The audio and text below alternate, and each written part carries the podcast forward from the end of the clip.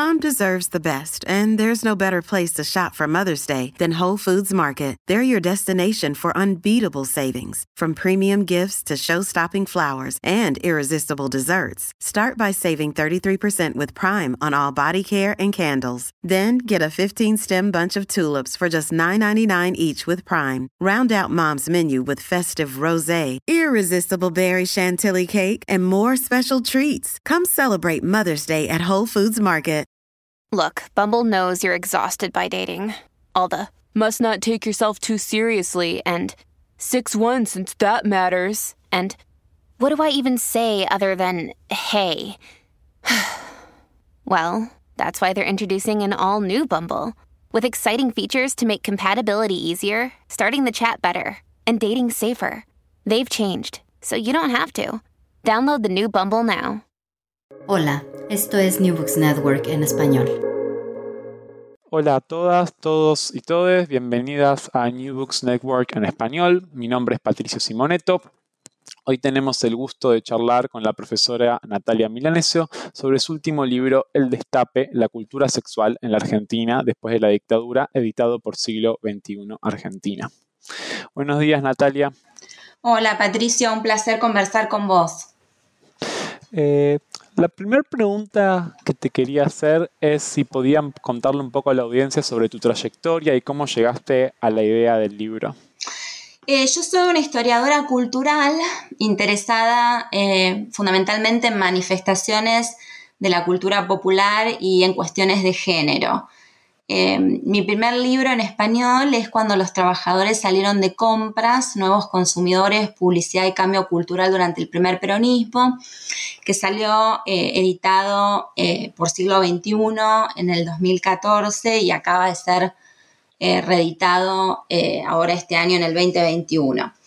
Em, el Destape es mi segundo libro eh, es una historia de la sexualidad en los años 80 en el regreso de la democracia después de la caída de la dictadura.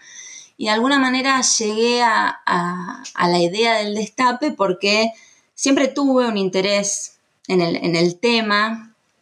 Eh, tal vez tenga que ver con que durante el destape en los 80 yo era una preadolescente en Argentina y siempre tuve un interés casi de coleccionista, digo yo en relación a materiales de la época, ¿no? de, coleccionar eh, revistas, películas, me, me, sentía muy atraída por las imágenes de, la época. Y entonces, eh, ya perfilando mi, segundo libro, que iba a ser sobre el peronismo, en realidad, eh, en, ese momento se me ocurre hacer una pequeña búsqueda para ver, bueno, qué es lo que había escrito desde, lo academia, desde la academia sobre el destape, ¿no? Para un poco mis intereses como, como coleccionista, eh, orientarlos más hacia, hacia, mi, hacia mi labor como historiadora. Y lo que me doy cuenta cuando hago esa, esa búsqueda bibliográfica es que realmente no había nada escrito sobre el destape.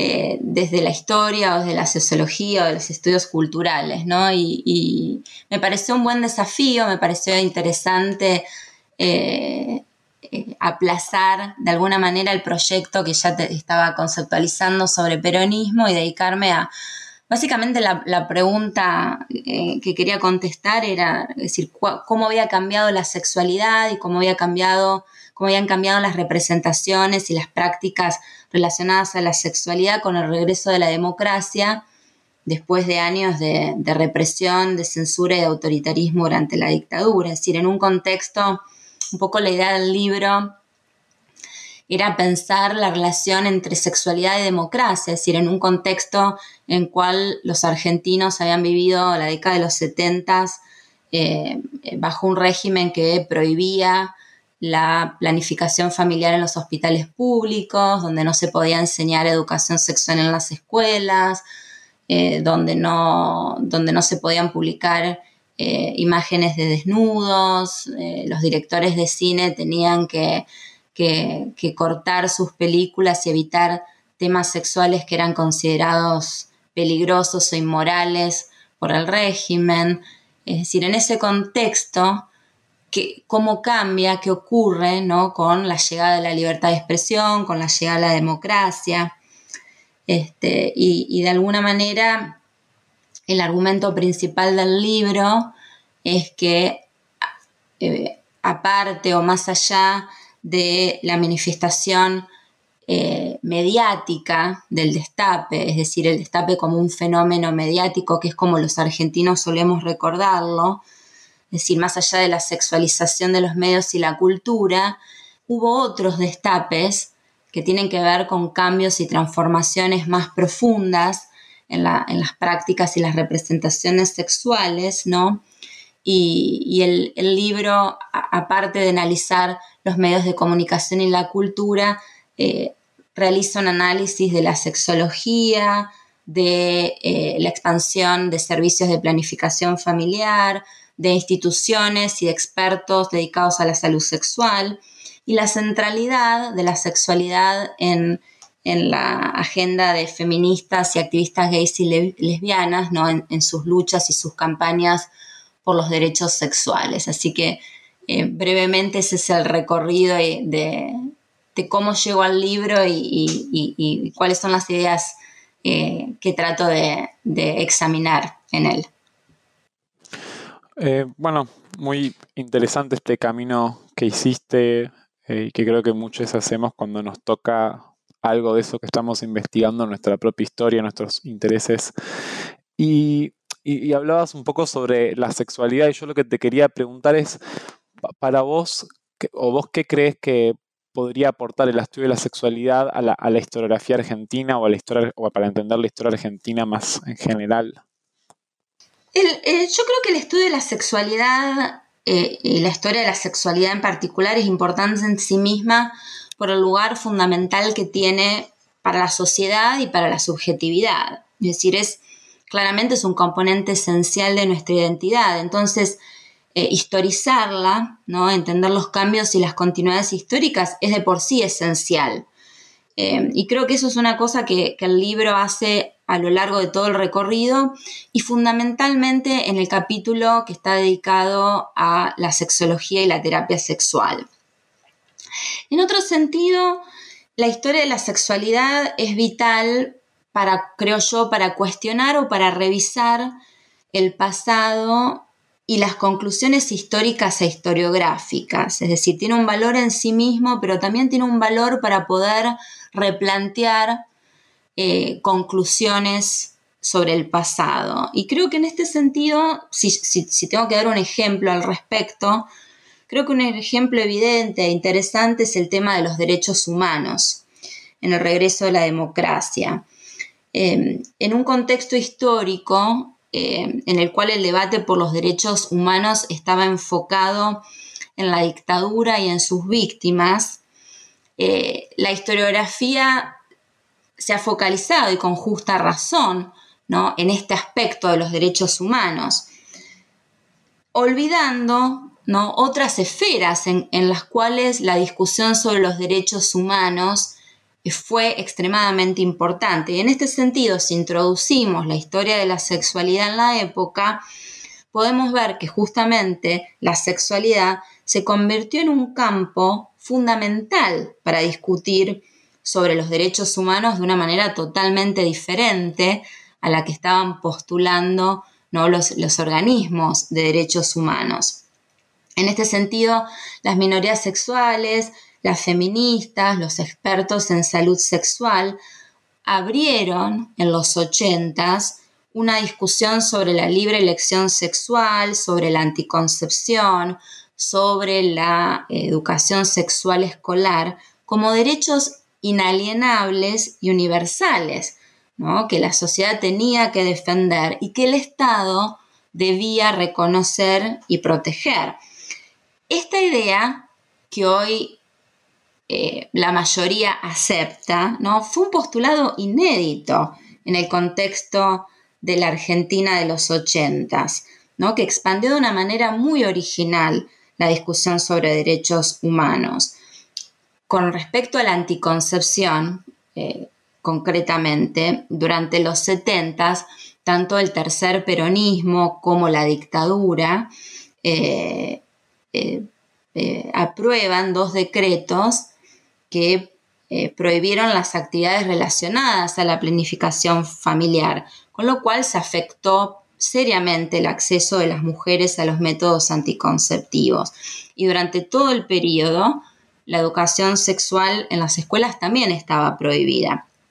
Entonces, cuando regresa la democracia, el gobierno de Raúl Alfonsín hizo poco a nivel de políticas concretas al respecto.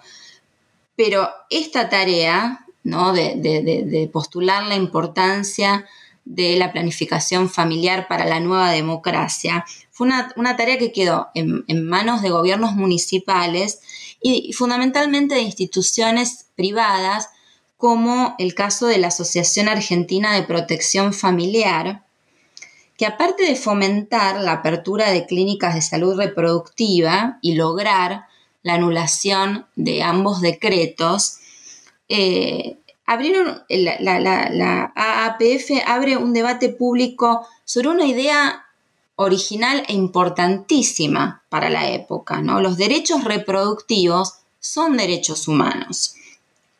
Lo que es interesante es que la ONU había establecido esta definición en el año 68, pero dado el clima eh, represivo en la Argentina, es una definición que no se puede adoptar eh, durante los 70. Entonces, estos expertos en salud sexual, como los expertos que estaban agrupados en la Asociación Argentina de Protección Familiar, recién adopta esta idea públicamente de los derechos reproductivos como derechos humanos en el año 83, ¿no?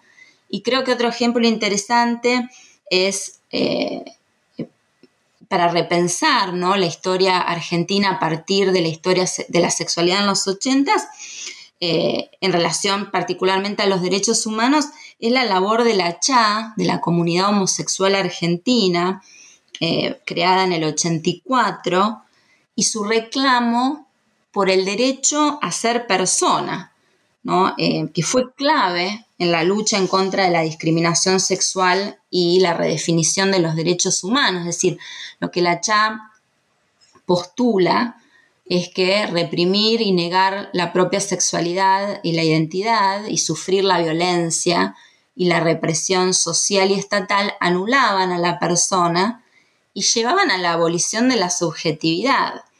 Entonces, el derecho a ser persona, que abiertamente postula la CHA, era parte de la lucha por la pertenencia a la humanidad, ¿no? Y de la resignificación de los derechos sexuales, el derecho a la libertad sexual, a la seguridad sexual del cuerpo, como derechos humanos. Este argumento fue pionero en los años 80.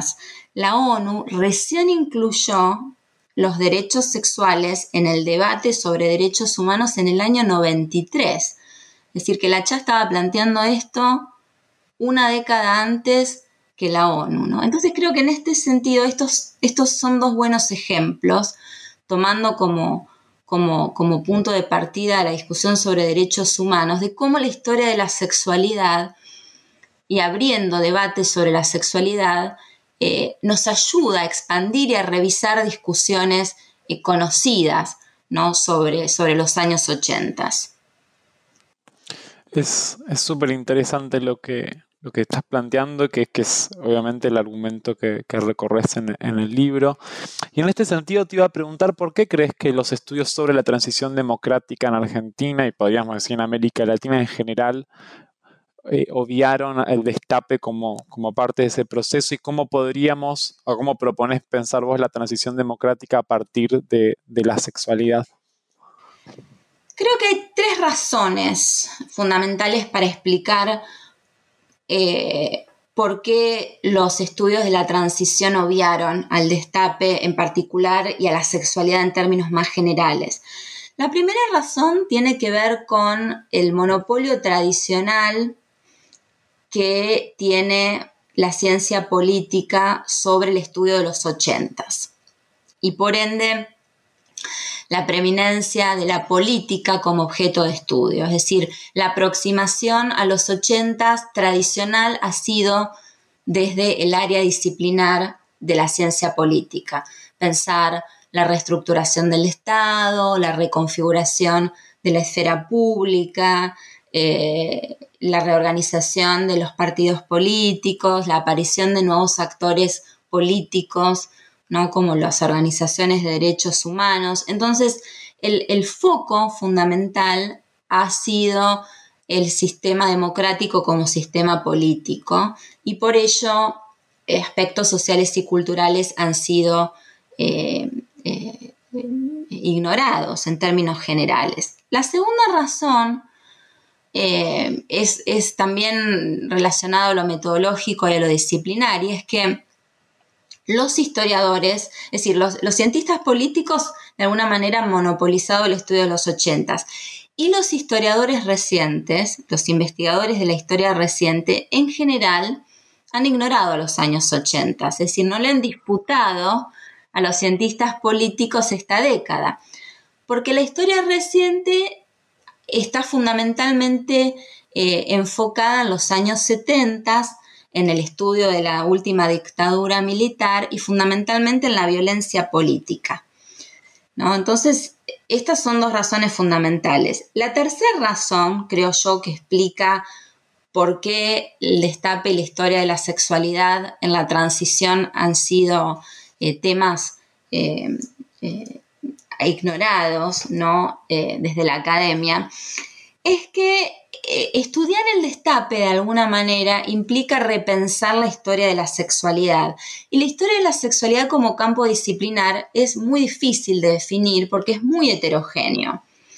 Eh, pero de alguna manera, en términos generales, para la historiografía argentina y para la historiografía latinoamericana en general, la historia de la sexualidad es una historia muy focalizada en la sexualidad reproductiva. ¿no? Em, y, pensar el destape es pensar a la sexualidad más allá de la reproducción.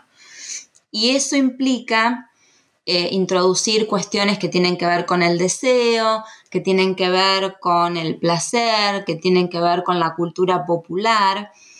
Eh, y, este tipo de temas, la exploración de este tipo de temas me llevó a mí eh, metodológicamente y a nivel de archivos y de fuentes, introducir materiales que no son comunes en la historia de la sexualidad en la historiografía latinoamericana de la sexualidad o en el caso de la historiografía argentina, ¿no? que tiene que ver con cómics eróticos, eh, eh, películas eróticas, manuales de sexología, ¿no? solo para mencionar algunas de las fuentes que, están vinculadas a, este tema, ¿no? Em, y esto tiene que ver con el estado del campo en la historiografía latinoamericana y argentina en particular. Es decir, mientras eh, en los Estados Unidos o en Europa eh, en los últimos años ha habido un, interés eh, por, lo que se ha denominado los porn studies, ¿no? los estudios de la pornografía, en el caso de la historiografía norteamericana, bueno, libros escritos, por ejemplo, sobre la revista Playboy, ¿no? No ha ocurrido lo mismo en la historiografía argentina o la historiografía latinoamericana, es decir, este tipo de temas están, están todavía eh, de manera muy incipiente eh, ahí asomando en la, en la historiografía, de la en la historia de la sexualidad, pero no han sido realmente estudiados. Este, entonces creo que estas son tres razones fundamentales para, entender por qué este tema no había sido, eh, no ha sido estudiado desde, la, academia. tu otra pregunta es sobre em, cómo podríamos pensar la transición democrática a partir de la sexualidad. Em, yo creo que un postulado eh, importante del libro es justamente que la cultura sexual post-dictadura se transformó en una metáfora de la democracia y de la reconstrucción de la sociedad argentina después de la caída de la dictadura. Em, y creo que en este sentido, eh, un ejemplo interesante es pensar, por ejemplo, el rol de la prensa escrita ¿no? y la sexualidad es decir, cómo la sexualidad y las discusiones sobre sexo se convierten en un eje para construir un espacio de debate, de libre expresión, de intercambio y de comunicación democráticas. Eh, de alguna manera el destape no solo liberó a la prensa gráfica para publicar eh, explícita y, franca, explícita y profusamente sobre temas sexuales, sino también liberó a los lectores y a las lectoras, fundamentalmente heterosexuales, que ahora se podían expresar sin, reservas, ¿no? Em, de alguna manera, los diarios y fundamentalmente las revistas le dieron a estos lectores y lectoras un espacio para hacer preguntas, eh, para eh, contestar encuestas, para compartir testimonios, para mandar fotos, para mandar historias eh, eróticas, cuentos eróticos, la publicación de secciones de anuncios personales, ¿no? Y todo, el surgimiento de estos espacios de comunicación, estos espacios de participación, eh, de alguna manera reflejaban, pero también, también ayudaban a construir eh, los cimientos de esta democracia naciente. Eh, en el libro yo denomino estas esferas el foro sexual del destape, ¿no? Eh, espacios que promovían la construcción colectiva y no especializada, es decir, no desde lo científico, de un archivo sexual que era posible en un clima de igualdad y de apertura, ¿no? en el nuevo clima de libertad democrática. Y esto, por supuesto, representó un momento eh, extremadamente diferente y original en relación a el silencio, la indiferencia, la censura de la dictadura. Entonces creo que este ejemplo ¿no? de los, del, foro sexual del destape es un ejemplo interesante para pensar la, tu pregunta de, bueno, cuando introducimos la sexualidad, ¿cómo podemos repensar ¿no? la transición democrática? Bueno, tu, respuesta fue muy interesante. Eh, y, pensaba un poco en torno, vos hablabas esto de que la, sexualidad, eh, el destape actuó como una metáfora de, la democracia, y que cuando pensabas en otros momentos de, la historia argentina en la que la sexualidad jugó un proceso importante, ¿no? ¿Cuáles serían las diferencias entre el destape y otros momentos en que hubo una fuerte sexualización de la cultura pública y del debate público en Argentina? Pienso, por ejemplo, en el peronismo en su momento. Yo creo que en comparación con otros procesos anteriores de sexualización, em, el destape fue, es decir, si consideramos al destape como un fenómeno mediático, fue mucho más explosivo. Es decir, en comparación con los periodos anteriores de sexualización, eh, las imágenes y las narrativas sexuales de los ochentas fueron mucho más explícitas y mucho más honestas que en el pasado. Es decir, este es un, es un periodo donde los eufemismos corrientes de las épocas anteriores de alguna manera se eliminan y las imágenes y las, y las narrativas son mucho más francas, ¿no? mucho más explícitas. Eso en términos de lo mediático. En términos de las prácticas, creo que los ochentas representa un cambio fundamental en relación a periodos anteriores por los niveles sin precedentes de activismo eh, por los derechos sexuales, ¿no? De las mujeres, de las minorías sexuales, de los educadores sexuales, de los expertos en salud reproductiva. Creo que no hay un momento anterior donde estos sectores sociales, donde estos actores históricos em, entren en la discusión pública y en la esfera pública de la manera en que lo hacen en los ochentas. Y en términos de ideologías, em, yo creo que en comparando los periodos anteriores, creo que los ochentas y la sexualización de la cultura de los ochentas abre por primera vez, volviendo al punto que decía anteriormente sobre la explicitud sexual, abre por primera vez un debate franco o más franco, más franco, más honesto que con anterioridad sobre el tema del placer, fundamentalmente en relación a las mujeres. Em, creo, que, creo que estas son las, las, las, las, diferencias ¿no? fundamentales del destape y otros periodos de sexualización, otros momentos de sexualización anteriores. Bueno, está, interesante. Te, iba siguiendo un poco este, este, el camino de tu libro eh, y de tus anteriores libros. Eh, en general tenés una particularidad por el tipo de fuente que trabajás, que es que le das un, lugar preponderante a actores que, la historiografía argentina no siempre abarca, eh, que son agentes no estatales, ¿no? Y, en particular agentes del mercado de sectores privados, pero también en este libro de organizaciones civiles. ¿Qué papel te parece a vos que jugó el mercado en las transformaciones de la sexualidad en la Argentina post-dictadura?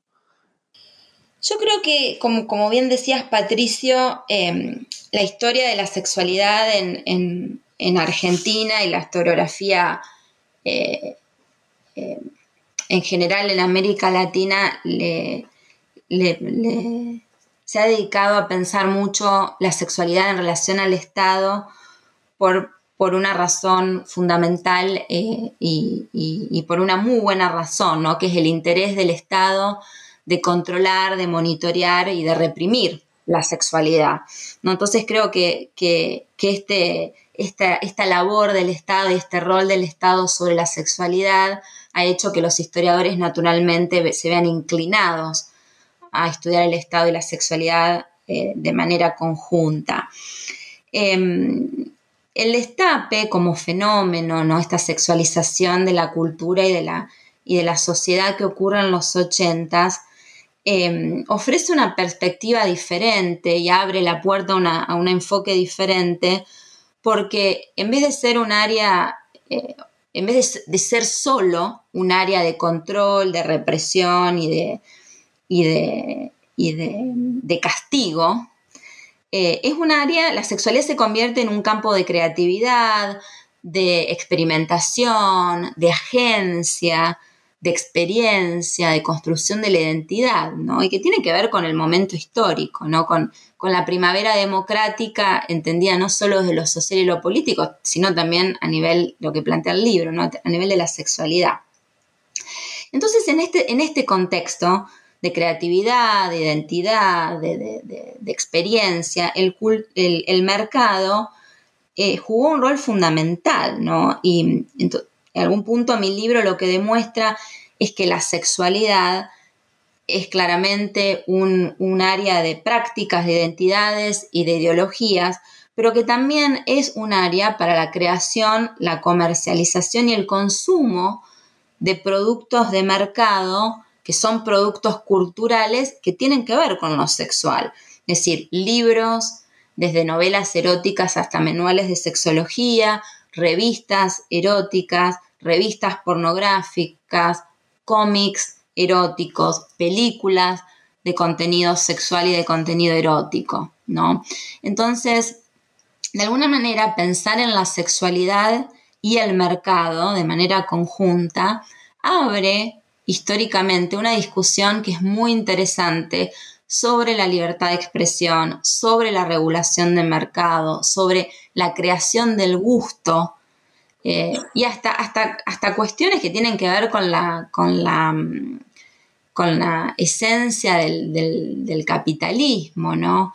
Eh, por ejemplo, por el lado de la producción y la comercialización, las editoriales argentinas fueron muy criticadas por algunos sectores en los años 80 por las enormes ganancias que estaban generando con la venta de revistas eróticas y de cómics eróticos, ¿no? Entonces los editores eh, respondían a esta crítica eh, haciendo una pregunta muy interesante, ¿no? Aquellos que cuestionaban sus ganancias, eh, los editores preguntaban por qué nadie cuestionaba las ganancias de las industrias alimenticias o de la industria textil, es decir, Básicamente la pregunta que se hacía es decir, bueno, ¿cuál es la diferencia entre vender un par de zapatos y vender revistas pornográficas? ¿no?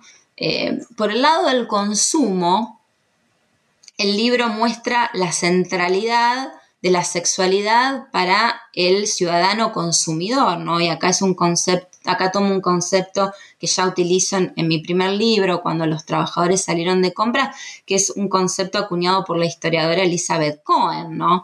Y el ciudadano consumidor eh, de, productos de contenido sexual en los 80 es una figura clave, ¿no?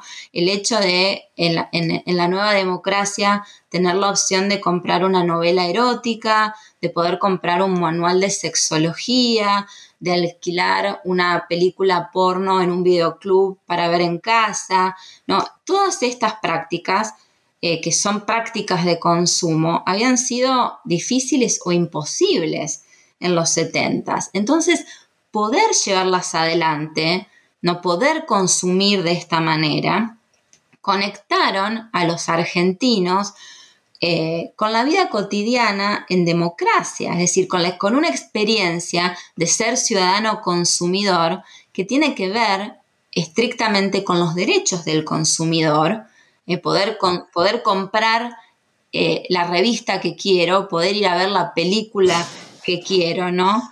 Eh, y estos, derechos del consumidor están fundamentalmente conectados con la libertad de elección.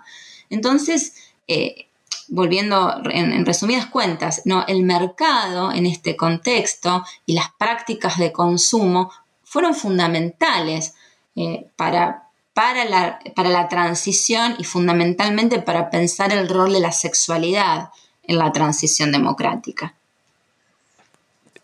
Es, muy interesante lo que decís y, quizás para ir como a una última pregunta, lo que te iba a, preguntar mientras leía el libro que me surgía si vos crees que el, modelo del destape, en el sentido de cómo vos pensás el destape, podría pensarse en otros países latinoamericanos, si el destape argentino tuvo alguna repercusión en otros países, como por ejemplo tuvo el destape español, eh, y si se te ocurre algún ejemplo de estas, de estas interconexiones, si es que existen. Esta es una pregunta muy interesante que, que, es, eh, es, fácil y, corta de responder, en el sentido que es, es decir, la respuesta es una respuesta historiográfica, en alguna manera. Creo que sí, creo que el modelo del destape puede o podría pensarse en otros países latinoamericanos, pero que sabemos casi nada sobre esto. Porque no hay, es decir, haciendo una búsqueda bibliográfica, es claro eh, que no hay eh, nada escrito sobre la cuestión. Es decir, eh, no, no, se ha pensado la historia de la sexualidad en conexión a la redemocratización en los países latinoamericanos. Y tampoco se ha pensado el, destape argentino en su repercusión en otros países latinoamericanos, porque volvemos al mismo punto del inicio de nuestra charla. Es decir, eh, este es el primer libro sobre el destape en la Argentina. Entonces, no hay, es decir, creo que eh, mi esperanza es de alguna manera que, el libro deje más preguntas que respuestas, eh, porque hay muchísimas preguntas interesantísimas ¿no? que, el libro no contesta, y muchas de esas tienen que ver con, con ejemplos comparativos en la región y, fundamentalmente con la repercusión del destape argentino en, países vecinos. Eh, entonces creo que, creo que este es un campo de estudio que, es muy interesante y que estaría eh, muy bueno que pudiera abrirse para poder desarrollar una historiografía que permita poder sustanciar y fundamentar comparaciones y análisis transnacionales, que creo que son muy pertinentes, pero de los que sabemos absolutamente nada. ¿No? Eh, es decir, ¿cuál es el impacto, por ejemplo, en relación a tu pregunta, cuál es el impacto de las películas eh, más taquilleras del destape ¿no? Eh, argentinas en los países vecinos. No lo sabemos. Es decir, en Argentina, películas como Correccional de Mujeres o Atrapadas, ¿no? los, los, íconos de, las películas del destape, que eran las películas que fueron, los años en que se estrenan fueron, estaban dentro del grupo de las, cinco películas más vistas en Argentina. Es decir, eh, pensar eh, el mercado cultural de manera transnacional y pensar la recepción de estas películas por fuera de la Argentina me parece interesantísimo, pero en realidad también sabemos muy poco sobre la recepción y el impacto cultural de esas películas en Argentina propiamente. Entonces creo que eh, la, respuesta, no tengo una respuesta satisfactoria a esa pregunta porque creo que la respuesta es esta. Creo que ese es un campo que está por construirse. Bueno, es bueno cuando hay algo por hacer porque significa que hay que seguir, hay mucho más para trabajar entonces. Así es. Bueno, Natalia, te agradezco por participar en New Books Network en español y te mando un abrazo y invitamos a toda la audiencia a leer El Destape, que es un libro maravilloso y muy entretenido. Te mando un abrazo. Otro para vos, Patricio. Muchísimas gracias. Gracias por escuchar New Books Network en español.